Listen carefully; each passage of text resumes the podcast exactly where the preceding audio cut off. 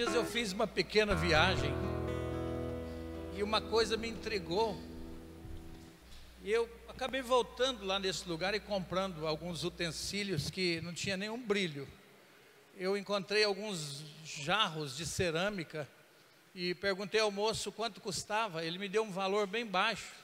E eu, na época, eu pedi mais ou menos uns 50, uns 50 jarrinhos, jarrinhos de, de feito de barro, que ele é assado no forno e ele fica te parecendo aquela aquela talha de tomar água, vocês sabem, né, que chegava na casa da vovó, e eu quero que você venha comigo aqui na palavra de Deus, no livro do profeta Jeremias, no capítulo 18, e tem uma palavra que me lembra bem desse vaso que eu vi. Capítulo 18, versículo 4 e o versículo 6, eu quero que você veja comigo. Você, meu querido visitante, você pode ler aqui no telão comigo também eu acho muito interessante isso, de ver o que está acontecendo aqui com um jarro, com um vaso que está nas mãos de um homem. E qual é a ação de Deus para com aquilo? Você pode permanecer sentado mesmo como você está, muito obrigado. E Jeremias 18, 4. Olha para você ver essa passagem bíblica. Eu quero muito que você compreenda ela comigo nessa noite. A Bíblia diz assim: como o vaso que o oleiro fazia de barro se lhe estragou na mão, tornou a fazer dele outro vaso, olha bem, segurado, segundo bem lhe pareceu, não é isso? Quero que você veja comigo agora o versículo 6. Não poderei eu fazer de vocês como fez o oleiro, à casa de Israel, diz o Senhor Eis que, como barro na mão do oleiro, assim são vocês na minha mão, ó casa de Israel. Você já perdeu alguma coisa assim? Já viu um jarro de porcelana na sua casa se quebrar e você disse: Meu Deus, quebrou, o que eu vou fazer agora? Já deixou um prato, um prato de porcelana quebrar e você dizer: Esse prato era tão importante para mim, o prato quebrou.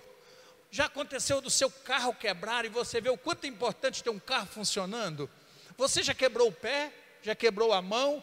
Quanta dor você sentiu? E é tão importante, gente, eu quero dizer a vocês, ter uma palavra de um especialista, por exemplo, um médico, um ortopedista, quando a gente quebra.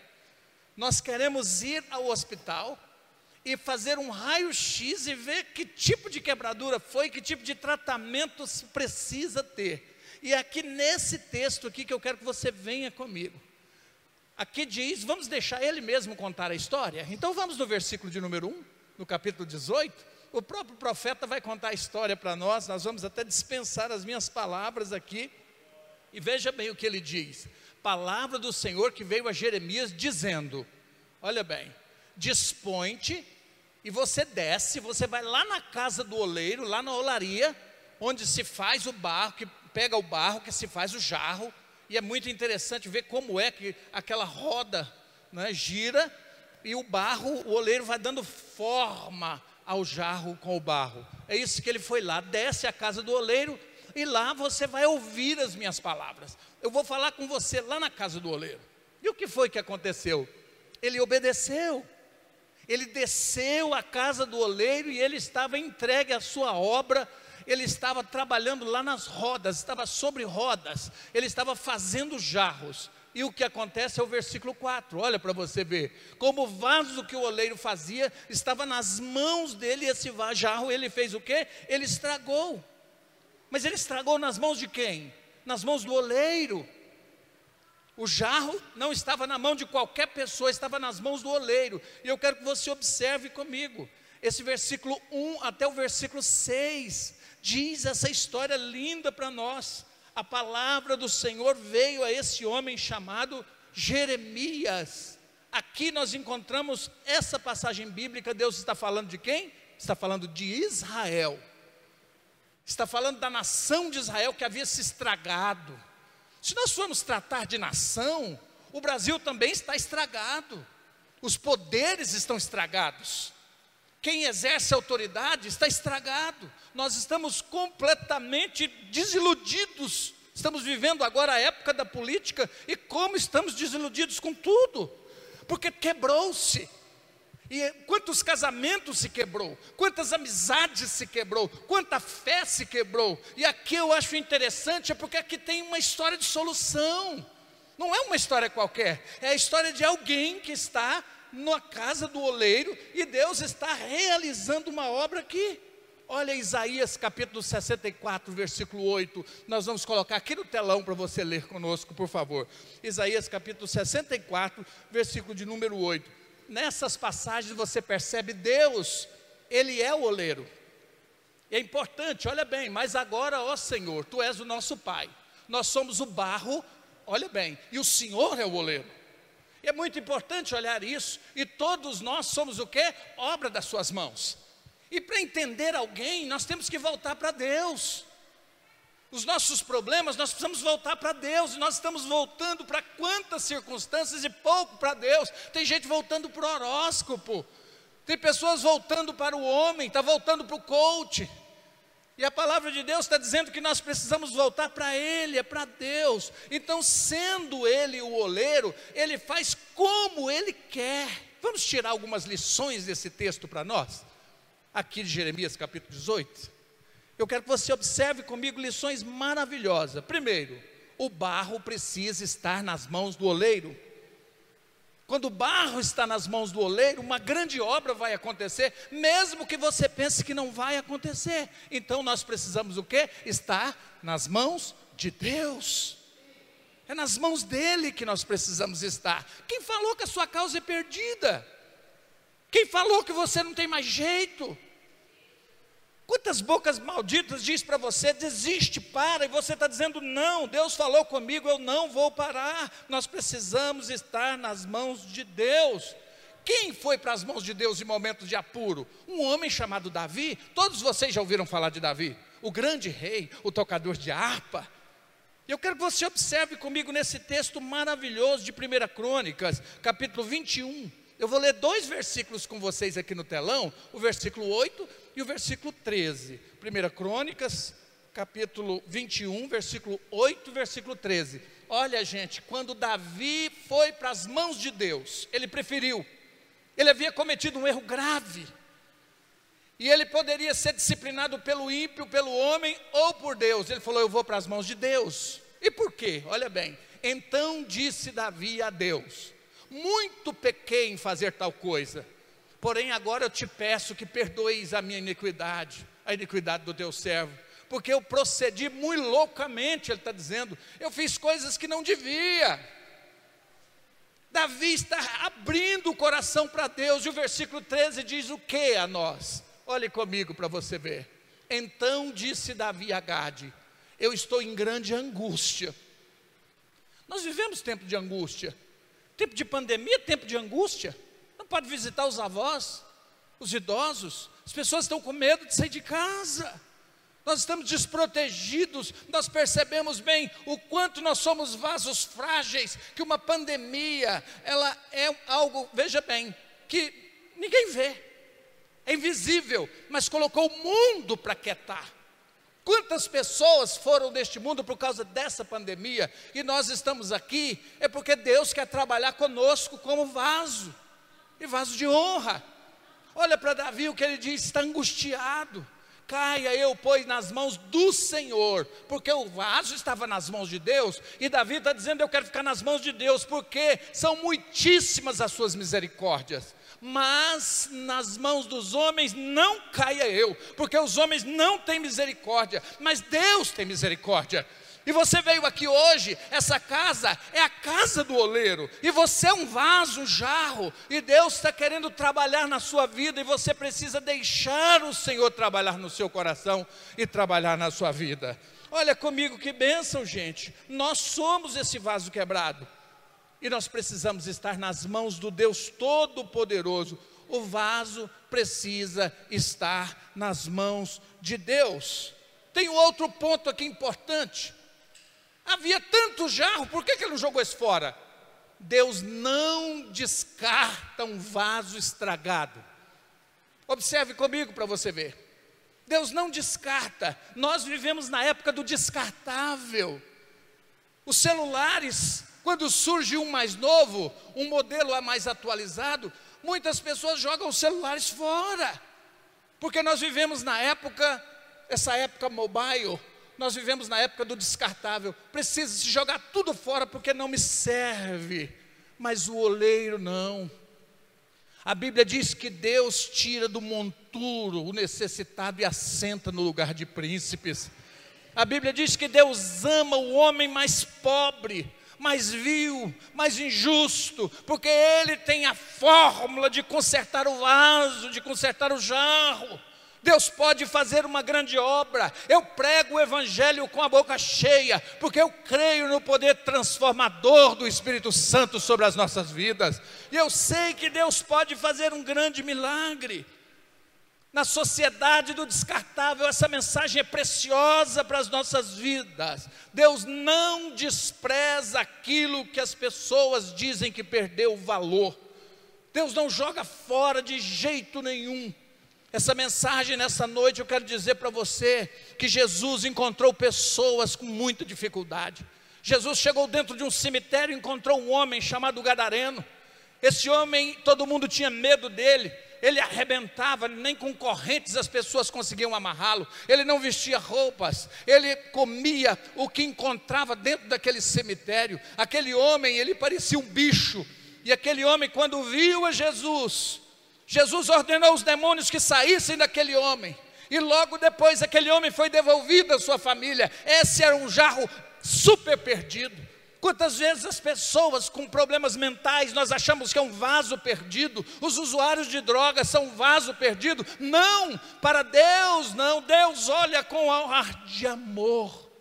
Olhar de amor. Olha comigo o que está escrito no Evangelho de João, no capítulo 3, do versículo 16, por favor. João 3,16. A palavra de Deus está dizendo por quê? Porque Deus amou o mundo de tal maneira, e Ele deu o seu único filho, o melhor oleiro, o que fora preparado para ser oleiro, para transformar vidas de pessoas. Nós encontramos ações da sociedade que destroem jarros, mas o Senhor não, meu querido. Você está me ouvindo nessa noite? Você está ouvindo a palavra de Deus sendo falada no seu coração? Que Deus te amou de tal maneira que deu Jesus, para que todo aquele que nele crê não morra, não se quebre, mas tenha a vida eterna em Cristo Jesus, nosso Senhor, nosso Salvador, nosso bendito Deus. Olha o que o apóstolo Paulo fala conosco em 1 Coríntios capítulo 26, capítulo 1, me desculpe, do versículo 26 até o versículo 29. Primeiro aos Coríntios, capítulo 1. Olha o que a palavra de Deus diz a nós nessa noite. Ela diz assim: Irmãos, reparai, pois, na vossa vocação, visto que não foram chamados muitos sábios segundo a carne. Os crentes, por exemplo, precisam estar nas mãos de Deus. Quem era você quando Deus te chamou? Muitos não eram de família nobre, não tinham dinheiro, por exemplo, e nem fama, e Deus te levantou e te abençoou e quer fazer isso ainda mais com você, é preciso estar nas mãos de Deus. Olha, muitos não foram chamados segundo a carne, nem muitos poderosos, nem muitos de nobre nascimento. Essa é a palavra de Deus. Deus está dizendo que Ele chama quem? Aquele que abre o coração. A Bíblia diz o seguinte: que se você abrir a porta do seu coração, Ele vai entrar e vai cear com você. A palavra de Deus está dizendo isso a nós. Olha o versículo 27 para vocês verem que lindo. Pelo contrário, Deus escolheu as coisas loucas do mundo. Para quê, gente? A Bíblia diz a nós para envergonhar os sábios. O Senhor escolheu as coisas fracas do mundo para envergonhar o quê? As coisas fortes. Nós deveríamos ter mais fé, porque Deus nos chamou, Deus nos reconciliou com Ele. O Senhor hoje coloca a palavra de salvação para que você possa receber. Seria como se alguém muito rico chamasse você e dissesse: Você quer que eu coloque o seu nome no testamento? Eu tenho certeza que nenhum de nós diria: Não quero colocar o meu nome no seu testamento. Ele diz: Eu sou muito milionário, eu vou deixar bens a você. E você diria: eu quero muito colocar o meu nome no seu testamento. É isso que a palavra de Deus está dizendo para nós nessa noite. O Senhor está perguntando: você quer que eu coloque o seu nome no livro da vida? É só você abrir o seu coração e eu faço isso com você. Então veja o que a palavra de Deus diz para nós. O Senhor escolheu, o versículo anterior, o Senhor escolheu as coisas loucas do mundo para envergonhar os sábios, escolheu as coisas fracas do mundo para envergonhar as coisas fortes. Precisamos crer nessa palavra, precisamos abraçar o Evangelho. Martinho Lutero disse que quando chegasse no céu ele teria três surpresas. A primeira grande surpresa, ele disse que ele estaria no céu e não seria digno de estar lá. A segunda surpresa, ele disse que não veria no céu muitas pessoas que ele pensou que estivesse lá.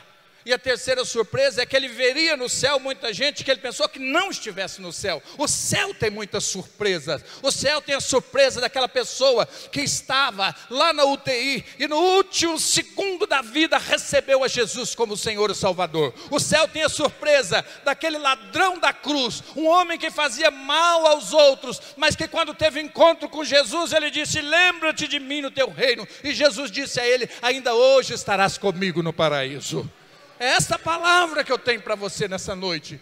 É uma palavra pequena, mas não pouco poderosa, para dizer o quanto você é importante para Deus e Deus quer trabalhar na sua vida como o vaso valoroso que você é. Aleluia. Então veja bem, o versículo 28 diz a nós: Deus escolheu as coisas humildes do mundo e as desprezadas. O Senhor escolheu as que não são para reduzir em a nada as coisas que são. Vamos pegar exemplo do próprio rei Davi. Quem era Davi?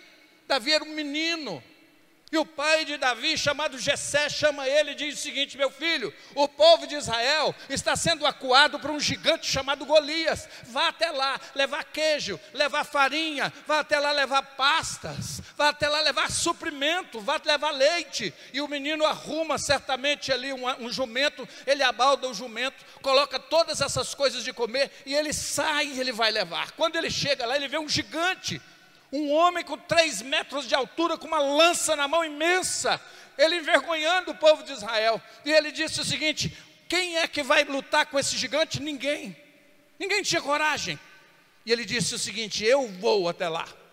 Então o rei Saul colocou nas mãos dele uma espada grande. Ele disse: Eu não dou conta de segurar essa espada. O rei Saul vestiu ele com uma roupa de bronze, toda armada, para que a espada do gigante não pudesse entrar no peito dele. Ele não deu conta de andar com aquela armadura. Ele tirou a armadura. Ele disse: A minha armadura é o Senhor dos exércitos. E ele foi até aquele gigante. Ele pegou algumas pedras na beira do córrego. Ele arrumou uma funda. Ele girou essa funda e soltou essa pedra que cravou na testa do gigante. Ele caiu para frente. A palavra de Deus diz que aquele menino, adolescente, que Deus usou para matar o gigante. E quem, quais são os gigantes da nossa vida?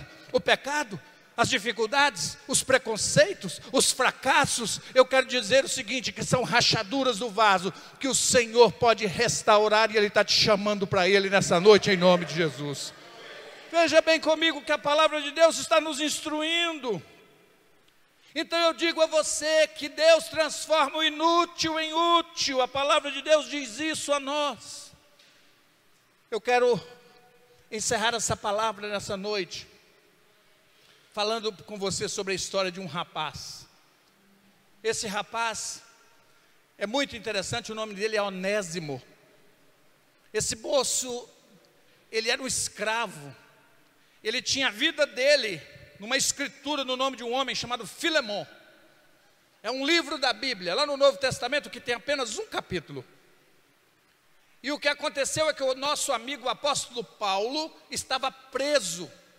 E de repente colocaram na cela esse rapaz.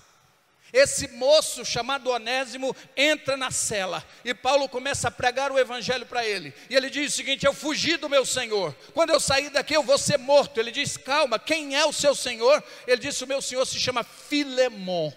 E Paulo então redige uma carta. Ele faz uma carta preciosa dizendo o seguinte: Olha, Filemon, eu estou te mandando agora aquele que era escravo, mas agora é seu irmão em Cristo. Aquele que era inútil, mas agora ele é útil. Aquele que era um vaso rachado e quebrado, mas Deus entrou na vida dele, agora ele é um vaso novo, um vaso perfeito. Quantas pessoas precisam encontrar com Deus? Nós não estamos descontentes somente com a política do nosso país nós estamos descontentes com a religião do nosso país. Quantos escândalos! De repente você está me ouvindo nesta noite pregar o Evangelho aqui, dizendo: Eu já ouvi isso algumas vezes, eu não acredito. Mas eu quero dizer a você, pedindo uma chance, uma chance do seu coração para Jesus. Eu não estou pregando alguém que mora em Trindade ou que mora no Rio de Janeiro. Eu estou pregando alguém que mora no céu e que prometeu um dia voltar para buscar a sua igreja. E o seu nome sendo escrito no livro da vida. Eu quero que você veja comigo então essa passagem em Filemão, capítulo 1, a partir do versículo de número 10, eu quero que você veja comigo. É um texto precioso que eu particularmente gosto muito, muito. Sabe por quê? Quando eu tinha 18 anos, 17 anos, eu morava em Goianésia. Eu trabalhava para a família Laje. Eu cortava cana de açúcar. E aos finais de semana minha mãe cozinhava e eu trabalhava com a minha mãe ajudando. E eu estava um dia com o meu rosto todo rachado de um frio do mês de junho. E eu falei: "Deus, tem misericórdia de mim". E eu conheci um amigo na escola que falou do amor de Jesus para minha vida. E eu recebi a Cristo um dia, numa igreja presbiteriana na cidade de Goianésia. E Jesus entrou no meu coração. Eu havia passado por momentos na minha vida de tanta mágoa, de tanta angústia, e Deus começou a restaurar a minha vida, e eu me vi como um vaso novo, um vaso que agora poderia guardar coisas importantes, um óleo puro, refinado. E Deus começou a trabalhar no meu coração, e não obstante só isso, o Senhor disse: assim como fizeram com você, eu vou usar você para fazer com outros. Eu vou usar você para falar do meu amor. Eu estou aqui nessa noite falando para você do que eu mais acredito na minha vida, que é do amor glorioso de Jesus. Olha o que a palavra de Deus diz a nós, aqui em Filemão, capítulo 1, versículo 10. Sim, eu solicito-te em favor do meu filho Onésimo, que eu gerei o que, gente? Entre algemas, que eu gerei na cadeia. Paulo gerou aquele menino no seu coração. Paulo pregou para ele aquele mesmo evangelho que ele ouviu de Jesus daquele caminho. Versículo 11 diz assim a nós: Ele antes te foi inútil Atualmente, porém, ele é útil a ti e ele é útil a mim também. Versículo 12, a palavra de Deus diz assim: Eu envio ele de volta, em pessoa. Eu quero te dizer, o meu próprio coração, eu estou te enviando esse que antes era um escravo fugitivo, mas agora é seu irmão em Cristo. Porque quando a pessoa recebe a Jesus, ele recebe a dignidade, recebe uma certidão de servo de Deus que recebe a palavra, a outorga da palavra, que permite você não simplesmente entrar num castelo, não simplesmente entrar num fórum, não simplesmente entrar na sala do governador, mas de entrar no céu da glória, aleluia, louvado seja Deus. Versículo 13. Eu queria conservá-lo comigo. Olha bem, Paulo queria o rapaz para ele. Eu queria que ele ficasse comigo mesmo. Para quê? Para em teu lugar me servir nas algemas que eu carrego por causa do Evangelho. Nada, porém, eu quis fazer sem o teu consentimento, Filemão, para que a tua bondade não venha a ser como que por obrigação, mas é preciso ser de livre vontade. Ele está dizendo: abra o coração, Filemão. Abra o coração, porque um homem que tinha um escravo que fugia, precisava matar o escravo. Ele destruía a vida do escravo. Agora aqui tem alguém intercedendo. Paulo já tinha sido muito duro com respeito a isso, como advogado. E agora, ele foi um homem que foi liberto. Ele foi um vaso consertado pelo amor de Deus. E ele está pregando isso. E o amor de Deus vai se expandindo pela cidade. Essa graça que eu estou pregando aqui para você nessa noite pois eu acredito que ele veio a ser afastado de ti temporariamente, a fim de que você o receba para sempre, não como escravo, está vendo, gente? Não como escravo, antes, muito acima de escravo, como irmão caríssimo, especialmente de mim e com maior razão de ti também, quer na carne. E ele está dizendo, quer no Senhor. O versículo 17 diz assim para nós: Se portanto me consideras companheiro, recebe esse rapaz como se fosse a mim mesmo, ele está dizendo. Recebe ele como se eu tivesse indo ter com você. Gente, é isso que Jesus está dizendo a você, seus pecados. Ele, como Paulo, está intercedendo por esse rapaz. Jesus está intercedendo por você. Enquanto eu prego a palavra para você, aqui nessa noite, o Senhor Deus está intercedendo por você. Porque existem muitas forças malignas que não quer que você tenha um encontro com Deus e nem tenha um, seja um vaso restaurado pelo amor glorioso de Jesus. Mas Deus tem um plano na sua vida. E a palavra de Deus diz assim: agindo eu, quem impedirá? Nada, nada pode impedir. E se algum dano ele te fez, ou se ele te deve alguma coisa, olha o que Paulo está dizendo. Foi o que Jesus disse por nós. Jesus subiu na cruz e disse o seguinte: Pai, perdoa-os, porque não sabem o que fazem. A Bíblia diz que a nossa transgressão é perdoada. Aquele que confessa e deixa alcança misericórdia, mas o que encobre as suas transgressões nunca prosperará. E aqui, esse menino está sendo redimido da conta dele aqui na terra, porque Paulo havia ganhado Filemão para Jesus.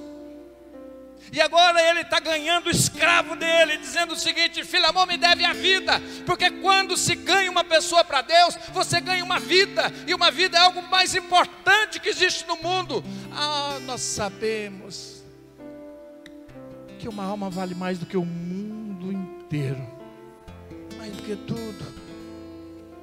Viu quanto você é precioso? Você ficou envolto no líquido amniótico, ventre da sua mãe por nove meses. Dentre quantos Deus escolheu você. E Deus não te escolheu para ser um vaso quebrado. O Senhor quer consertar sua vida emocional, seu coração, sua saúde. Ele quer restaurar a sua sorte como as torrentes no Negev. Ele quer fazer isso. Se algum dano ele te fez, e se ele te deve alguma coisa, põe tudo na minha conta. Ele faz, gente. O oleiro é especialista em vasos quebrados. Ele faz. Fique nas mãos de Deus. Nós vamos louvar ao Senhor agora.